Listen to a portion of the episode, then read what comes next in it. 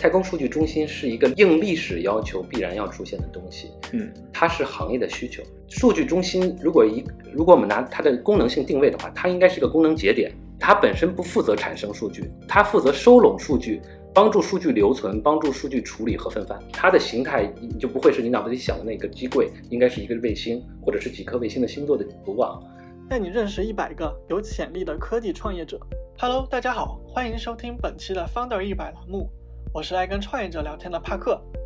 不论你有没有发现，一场卫星竞赛正在拉开帷幕。截至今年年初啊，马斯克的 SpaceX 已经发射了超过两千颗的星链卫星，亚马逊的 Cooper 计划也在今年即将开始发射卫星，预计最终将发射约三千两百颗卫星。当然，在中国。也如雨后春笋般的涌现出了一批商业的卫星公司，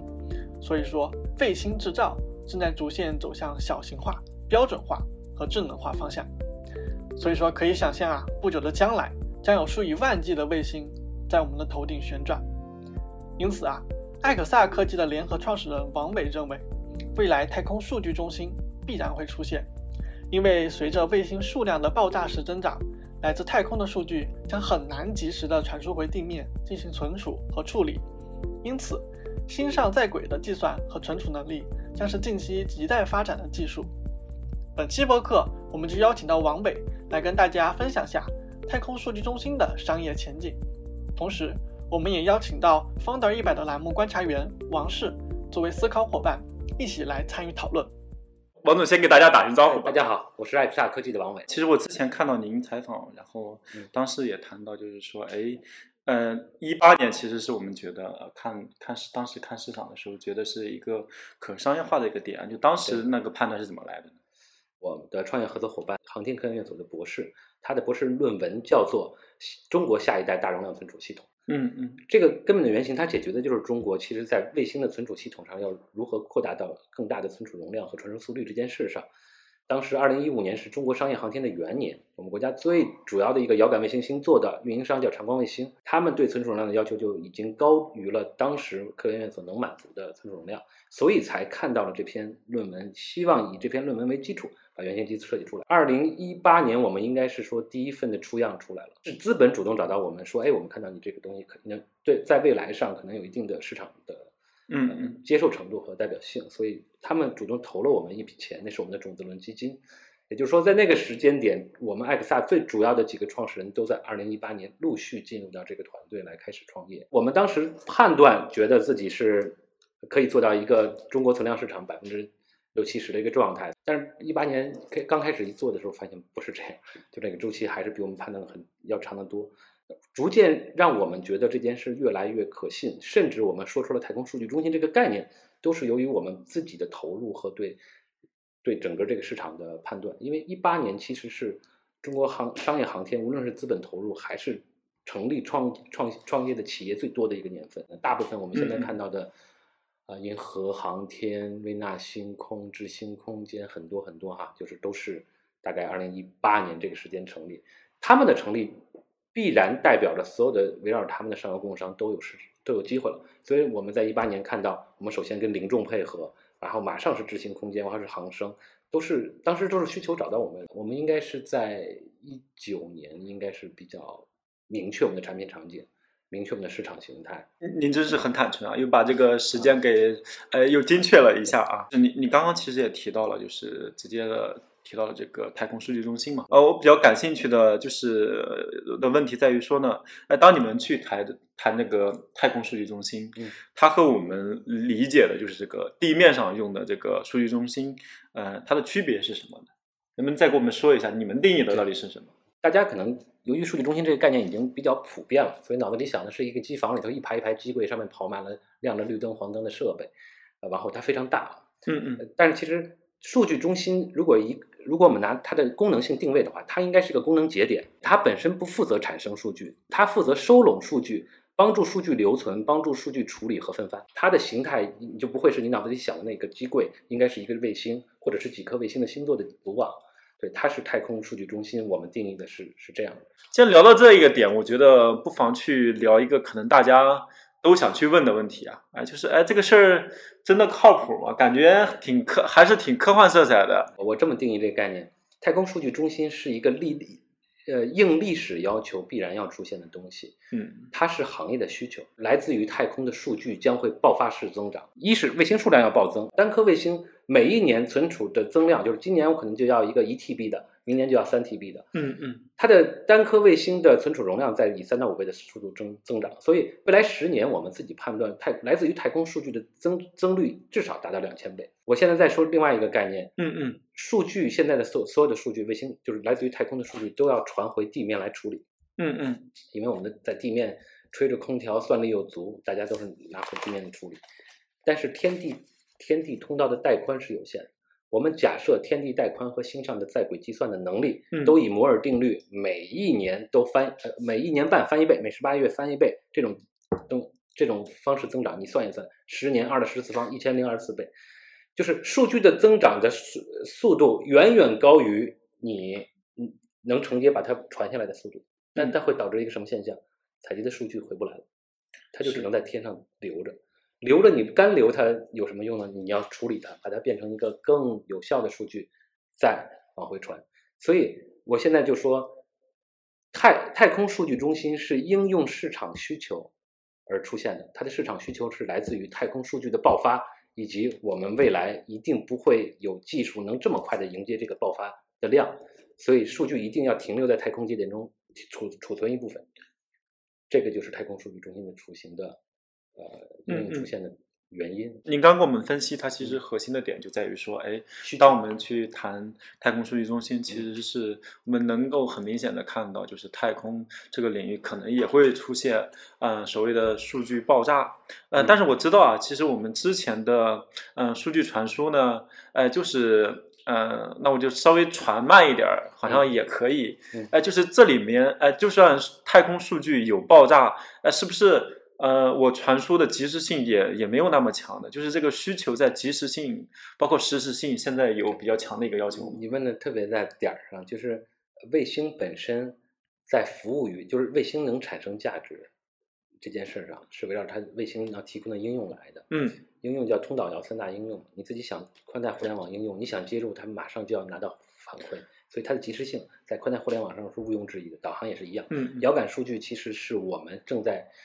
就是催着我们太空数据中心出现的最最必要的一个应用，就是遥感应用。嗯嗯遥感应用现在的及时性体现在几几点哈，在直播间上我们就不说这些以国防为基础的军用需求了，我们就说应灾需求。嗯嗯飞机失事也好，火灾也好，包括一些其他的，我们想及时通过遥感数据判断我们应该怎么做应急部署。这个数据卫星拍到了，嗯嗯，你能接受一一天半以后回到地面让你看到结果吗？那其实还救肯定来不了什么灾？所以应用的及时性一直是呃卫星应用追求的一个方向。所以它的这个就是及时性，就是卫星现在正在解决的一个事情，就是通过我们整个智能化的方式来来解决。对，嗯嗯嗯，嗯，其实我们刚刚其实谈到的是从需求上嘛，您刚刚也给我们解答了，其实就是，呃，一方面其实，嗯、数据在爆炸，另一方面其实基于数据分析的实时性的需求在增强，嗯。呃，我们俨然能够看到，哎，好像真的是太空中需要一个。呃，太空数据中心作为一个承载，呃，这里我从一个技术技术角度去问这样的一个问题啊，就是，呃，当然我们想可能就是，当然我们刚刚谈需求其实是呃想与不想的问题啊，哎，觉得现在哎我我应该要想在上面去建一个，就是能与不能呢，就是从能与不能这个维度来说的话，呃，我们现在技术如果再往前发展，是不是呃能够支撑有这样的一个太空数据的中心呢？呃，其实现有的技术基本上就可以了。就可以了。现有的技术就可以了。但是就是你知道这个世界上的现象，很多东西它不发生，是因为呃资源还没有到位。就是第一个需求要痛痛到足够痛的时候，它就会投资源。这个资源有一大部分是钱，有一大部分是精力和关注。嗯嗯所以呃，在太空数据中间这这件事儿上哈，我们认为其实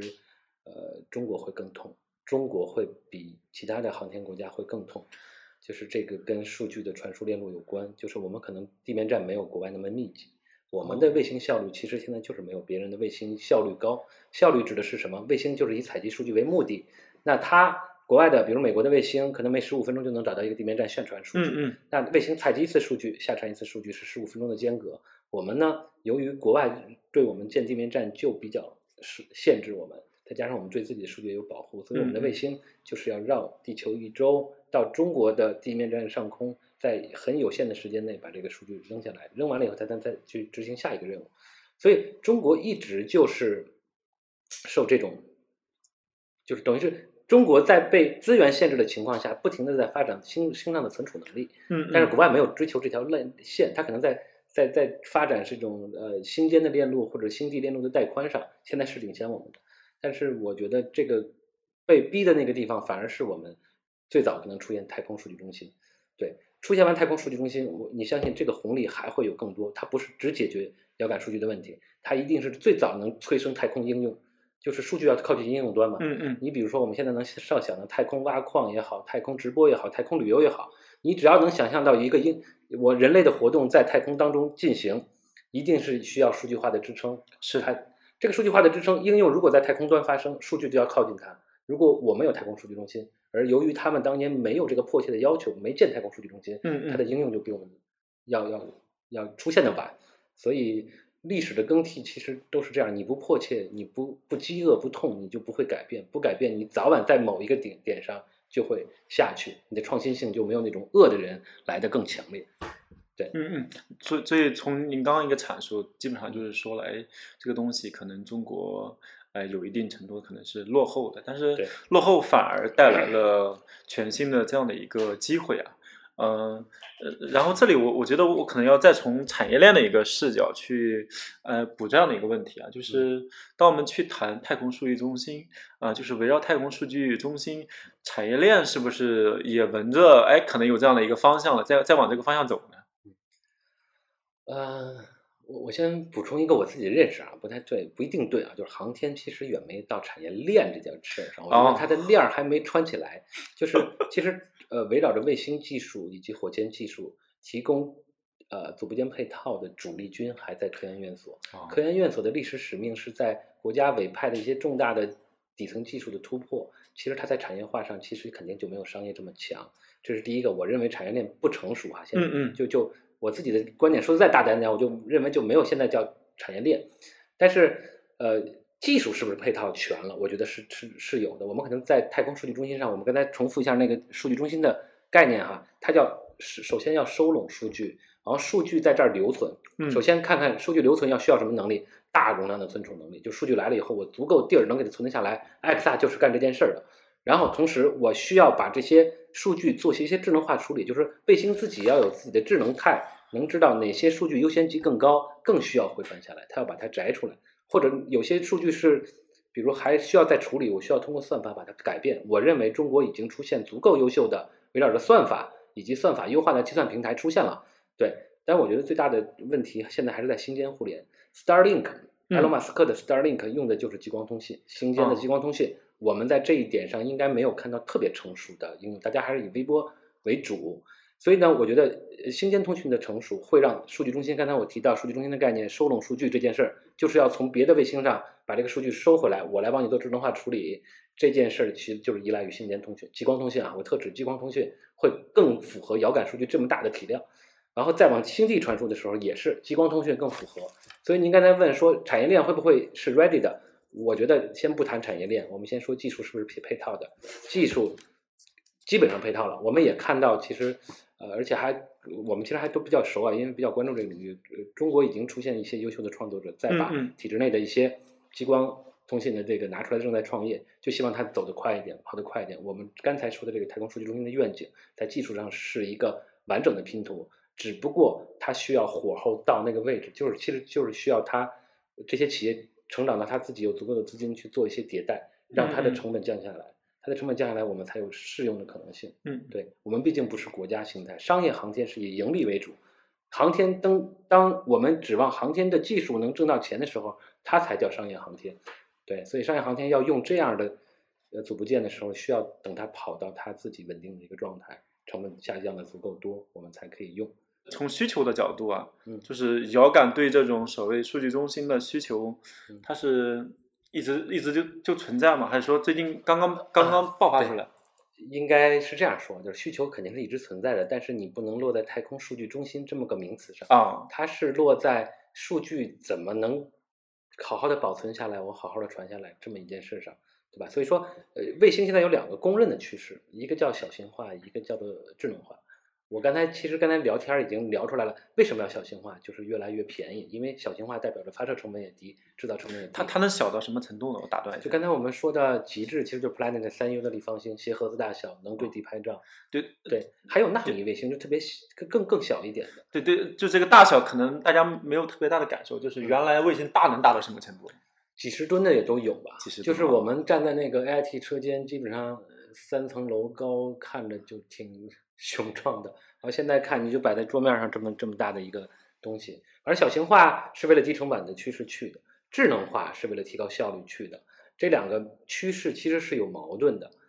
对，所以就说你到底是保小型化，就是你能越来越便宜，越能越来越小，还是说让它越来越智能？所以当这个矛盾激化的时候，它就要拆开，功能要解耦。啊，对，也就是说，卫星本身是以产生数据为诉求和功能设计的这么一个东西，嗯对吧？所以我的诉求就是，我设计的卫星只要是前端的相机分辨率越来越高，我能拍的东西越来越高，以这条线为追求它的技术迭代。但是如果你一旦把这个智能化加进去，它用的电耗的电加嗯的嗯计算的板子就会大起来，你的智你的你这个小型化就受阻。那和我们就想的是说，呃参考 IT 的发展的这个过往的历程，一定是说你追求小型化极致的，就是你的你的就是采集数据，然后越来越小。你的智能化让谁来做呢？就可以让更高轨道的我们刚才提到太空数据中心来做。这是未来的一个模型，一定是这样发展的，是由因果关系导致的。就是你的这两个趋势的发展的矛盾，最后一定会解耦。就是我是越来做的越来越大，因为我是大容量存储，我的功能需求就是为为给你做数据服务的。你的数据估到我这儿来，我一定要吃得下，所以我的存储容量做得越来越大。我我的卫星肯定就是保持我的算力和存储化存储的能力，大容量的存储加上算力，然后呢，我只要能高通量的传输，嗯能把这个数据传过来就 OK 了。这是我技术迭代的路线。我越往这个技术路线走，我的竞争壁垒越高，我越来能力越强。你是越来越小，越便宜，越在便宜的情况下又能产生更好的数据类型。大家分工不同，不可能总是别别扭扭凑在一起。嗯这个这个卫星，你说它便宜吧，也不便宜，有点智能化，又没那么智能，又算力又没那么高，它就不会有发展，对吧？嗯嗯，所所以就是从这样的一个维度，呃，如果真的是呃呃，我理解一下，它其实是行业目前在走的一个趋势，这一个一个是我们判断的已趋势已经是一个大的一个趋势了。哦，它其实就是小型化、工业化跟智能化，其实这三化其实感觉能够真正给这个行业带来变革性的影响。对我我们其实现在处在这样的一个历史的呃进程当中啊。我之前看一本书，它讲的是技术去怎么去进化的，就是这本书叫《技术的本质》嘛。嗯，它谈的技术其实当技术进化，其实是它一种组合性的一种形态去进去进行进化嘛。其实就是刚刚你谈到的那个点，我觉得它其实还是蛮契合的。就是就你刚刚谈到那个点，我觉得我有一个自己消费电子的一个感知还蛮强烈的。嗯我记得我上学的时候用手机，觉得哎，我手机好像八 G 内存已经够用了，结果我我我最近一百二十五 G 的手机已经已经要换成二百五十六 G 的一个手机内存了。我所以其实我们尽量不看技术参数，就看应用。应用的发展会牵引所有的东西都会往这个应用的匹配度上去靠。对，他说我太慷慨激昂了，可能是不是受到了一点点的 受到了一点点的小质疑，然后迫切的要让你们知道，不用担心存储的需求没有那么不会太降低。对，所以我们现在谈这个所谓的就是电子信息产业的摩尔定律，嗯它其实就是前端的需求在不断的去牵引，就是整个信息产业以非常规律型的呃节奏在进行运转，是不是？卫星如果我不知道太空这一块是不是也有希望去出现所谓的呃这样的摩尔定律呢？其实摩尔定律是围绕集成电路来描述的。它其实刚才也有一个网友说是集成呃摩尔电路要失效了，它其实是跟散热有关系。就是当我们的就是纳米技术不是越来越就是当你的性能增高的同时，由于你材料没变，你的物理特性导致你的算力越高，你的散热就会越大。它在一个矛盾的博弈当中停停在那儿。所以你看，从 CPU 到了一一段时间，就慢慢变成 GPU 了，就是并行的计算。所以你刚才说摩尔定律会不会适用于卫星行业？它应该不是这么适用的，但是它一定是适用于电子的集成电路的行业。但是所现在目前所有的。呃，我们说的设备，包括你说的车、手机，除了我们的人本身，大部分都是电子化和数字化。因为我们在往数字化上转，整个人类文明往数字化上转，所以大部分的东西都要变成呃电子设备。所以只要是电子设备，摩尔定律可能会还有一定的起到一定的作用。那我们现在，我觉得我们可以往前畅想一下，就是，那如果太空数据真的出现了，它能够解锁出什么样新的应用场景，能带带来哪些新的想象空间呢？呃，我觉得想象这件事儿，每个人停留在自己的经验和行业里头，所以想象一定是各行各业自己想。但是我们能看到历史，就是我们能看到移动互联网这波浪潮，是由于四 G 的基础建设建设完毕以后，它催生了你想象不到的生活方式的改变。所以就是说，我先做基础设施建设，一定有最迫切的一个应用，先催生基础设施建设的成立。也就是说，我们认为遥感，或者我们认为是，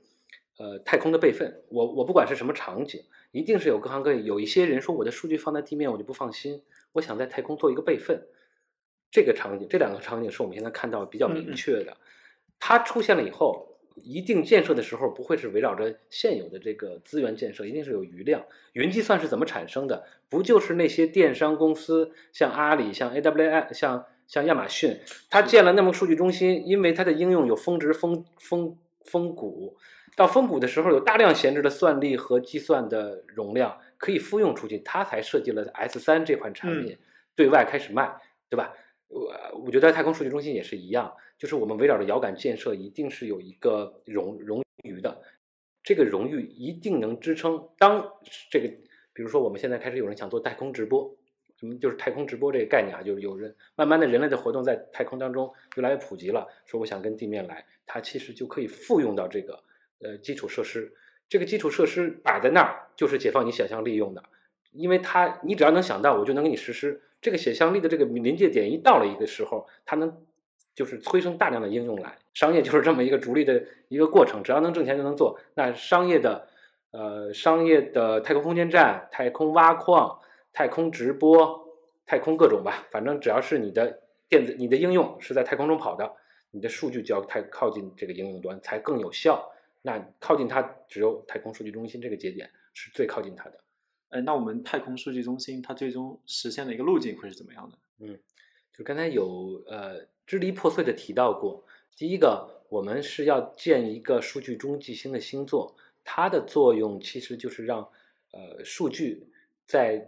星间能互相传递，然后我们会在星间选择一个离地面最近的节点往下传，这是以数据中继星为基础，然后我们把在每一个数据中继星上都配好配好足够的算力、一定的算法以及大容量存储，这个就是太空数据中心的实现路径。呃，就实现的模型吧。路径一定是说，我首先验证一下我是否我的计算和存储能符合刚才我描述这个场景。我们大概率会选择找成熟的卫星制造商和运营商来验证。就是我比如找长光的卫星，我先买它一颗卫星平台，我把我的载荷搭上去。长光在这颗产生的数据以后跑在我们的算法里跑下来，确实帮它节省了好多的带宽，数据效率提升上来。我们把这个东西当做一个产品卖给更多的用户，让他们也都去验证。他们验证的越来越成熟，因为算法是要迭代，但这个算法越来越成熟以后，好，我们就开始准备自己发，我们就发一个绝大，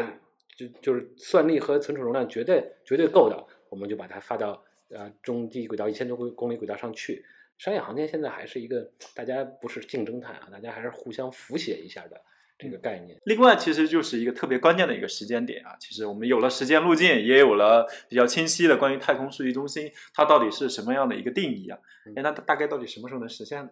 比较远吗？呃，其实我觉得，我我们认为五年左右，五年左右是因为其实我们已经看到，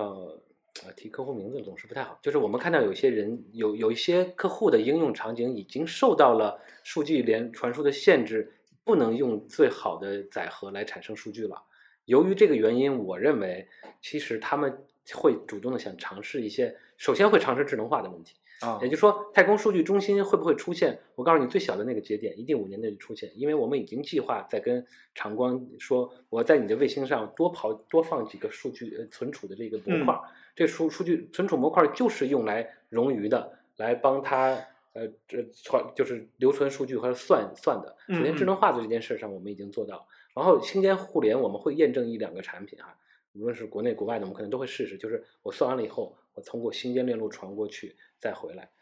嗯嗯埃克萨不是星网啊，星网是国家的项目。星网其实现在是围绕着一个呃，我们认为比较就国家认为比较靠谱的一个特别明确的应用场景在部署部署了。呃，艾克萨现在描述这套东西是商业化的，但是我相信我们的技术和能力可以帮助到星网解决一部分呃星上的计算啊、大容量存储的问题。这个其实是在接洽的点啊，虽然还没有特别明确，因为我觉得星网可能也要等一点，等一等这个时间，他们会跟整个上海航天所有有技术能力的人广发英雄帖来探讨。嗯嗯但是我们跟他们有有一些载荷方的沟通。嗯，对啊，我觉得像具体用什么样的频段这样特别细的问题，我觉得对我可能你可以对 加加完这个公众号，你可能我觉得可以私下我们再具体去聊一下这样的一个点啊。对，然后我还是比较感兴趣啊，就是当我们去谈到太空数据中心，大概哎五年内就能去去实现，然后嗯，其还有五年，就是在在五年年之内，我们一定会验证一个，我们就说有一个节点，它能收数据，我能帮你处理，这么个东西一定会在某一个卫星上行实现。然后我还是说，太空数据中心如果以我最终局的描述状态下，要看有多痛，要看大家要花足够的资源来解决这个问题。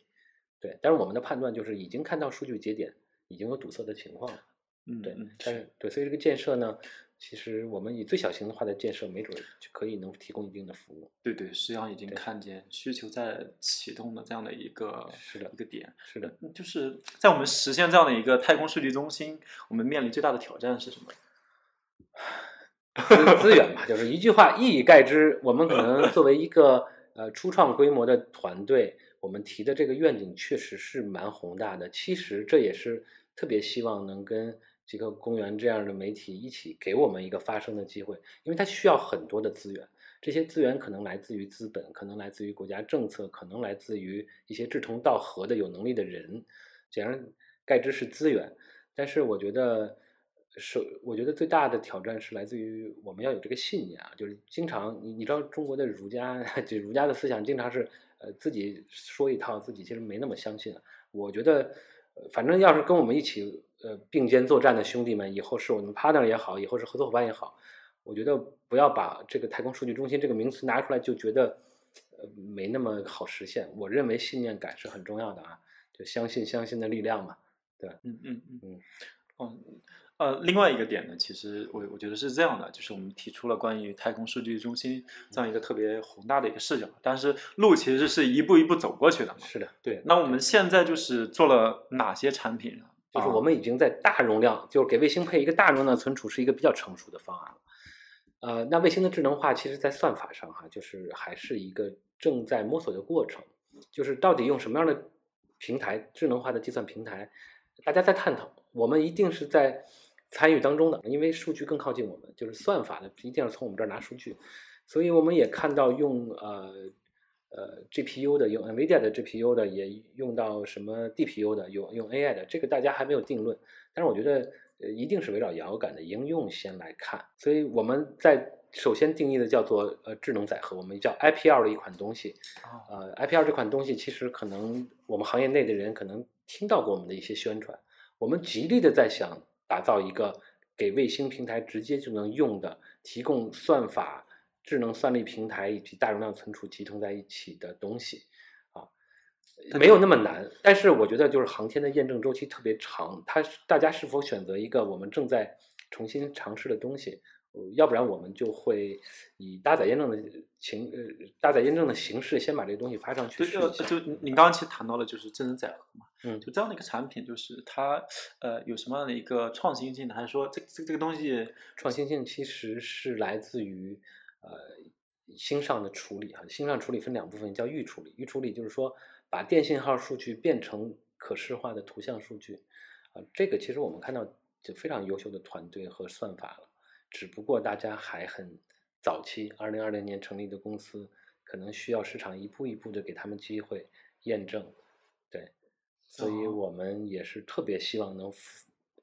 叫扶持有点拖大了，就特别大一点。特别希望能支持这样的企业，能拿到自己该验证的机会，把自己的价值展现给整个行业。呃大家其实，在航天里面遇到的一个呃问题就是验证周期太长了。呃，资本是以年自然年来考核我们，但是我们接的项目没有一个自然年能完成的。这个其实对于我们来说也是一个 challenge，就是一个挑战。刚刚也谈到了，其实我们做了一款产品叫智能载荷嘛。那么嗯其他还有什么样的一个产品？呃，其实大容量存储是一个产品，然后我们还有一个就是往底层来做的，就是刚才最早最早啊，一直播一开场说艾克萨的最核心的技术能力是什么呢？是做芯片的设计能力。艾克萨是做了中国的第一款啊、我一定要提到，艾克萨是跟科研院所一起合作啊，跟科研院所一起合作做了中国第一颗宇航级的抗辐照设计的存储控制器芯片，嗯完全围绕着航天的呃应用来设计定制的这款东西。呃，这这个其实是要讲一下，呃，你知道航天一直受限于自己的市场容量，它其实没有办法芯片化的。大家都是用可编程的逻辑单元 FPGA、哦，FPGA 来做，所以呢，其实能做成芯片化的不多啊，不是没有，其实不多。我们看到，其实欧比特也做过，国家的国家的一些科研所也做过，但是存储控制器这是第一颗，艾克萨做的一个，呃，中国第一颗的存储控制，就是宇航级的抗辐照设计的存储控制器芯片，而且这颗芯片是跟 Flash 封装在一起，变成了一个方糖大小的一个小的存储模组。这个存储模组对呃卫星就太适合了，它基本上又是体积小、重量、体积功耗都会低，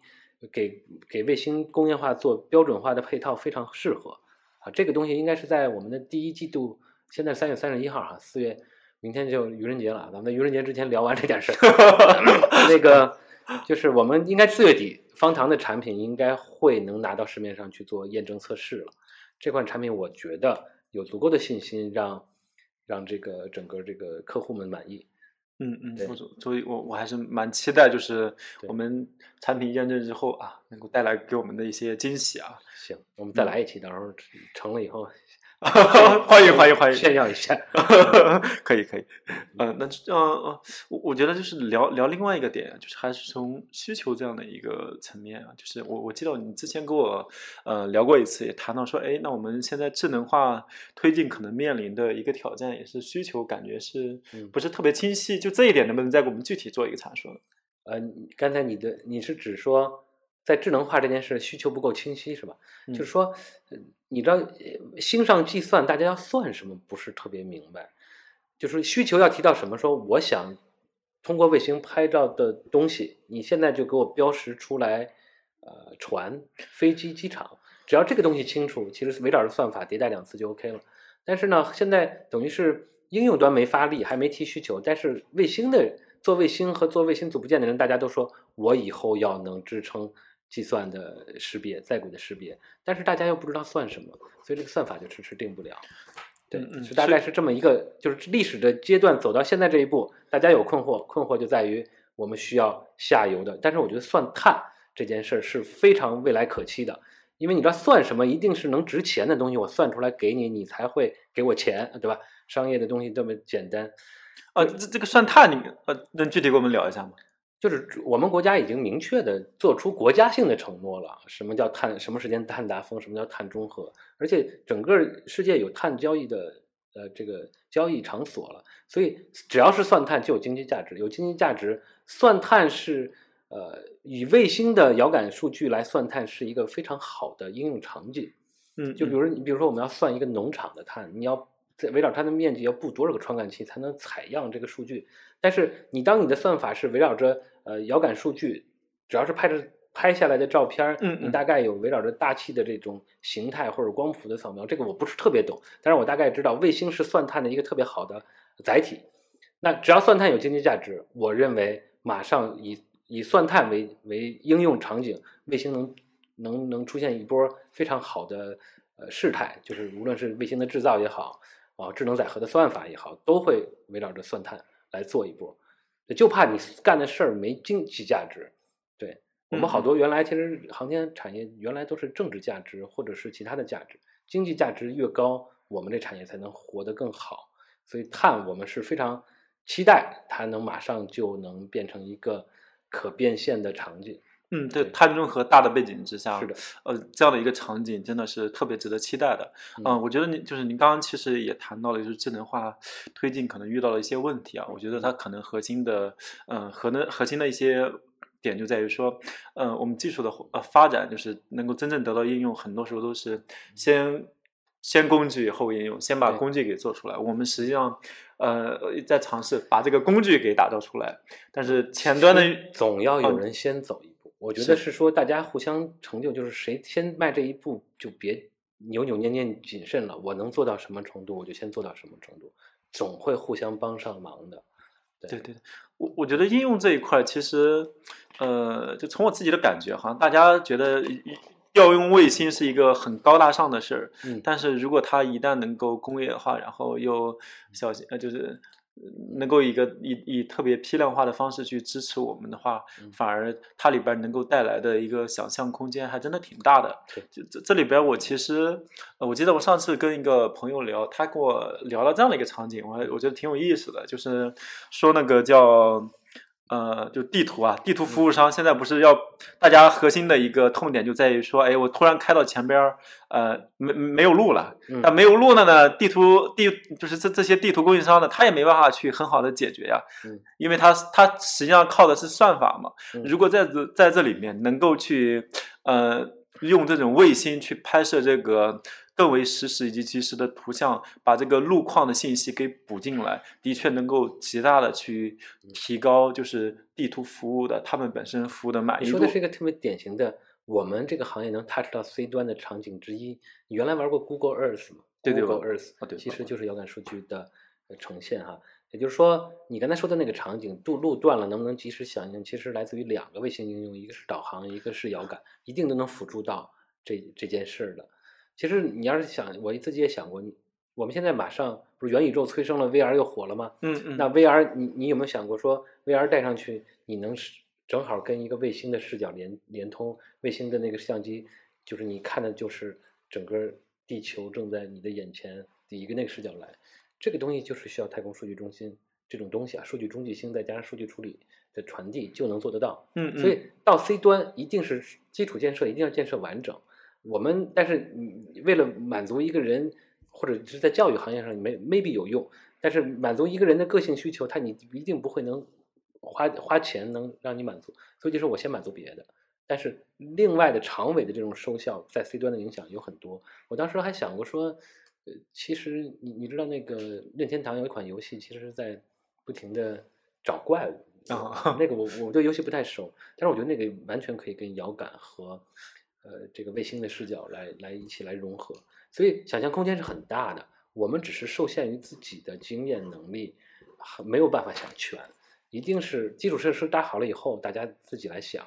自己来想，一定就能呃蓬勃发展啊！我觉得到 C 端了以后，一定就是一个更广阔的一个赛道和前景了。哎，那那你们怎么看自己的一个竞争壁垒呢？我不知道是不是还有其他行业的竞争者也也在进来呢。嗯，看怎么对标啊？就首先我们自己叫做航天存储的一个从业者，但是我们在这个时期不是太看重竞争对手，我们是哦围绕着满足需求，更注重看自己，就是我们要跑得足够快，能跟上应用，能跟上满足用户的需求。呃，竞争其实你看多了只能分心，而且也你也阻碍不了别人跑得更快哈。所以我觉得我们只要足跑得足够快就好。坦白讲，我是不担心竞争的，因为我们已经以我们自己了解的认知，嗯，在卫星上的存储，其实我们应该是有领先、有很大的领先优势的。当你的产品被验证在轨以后，随着你的在轨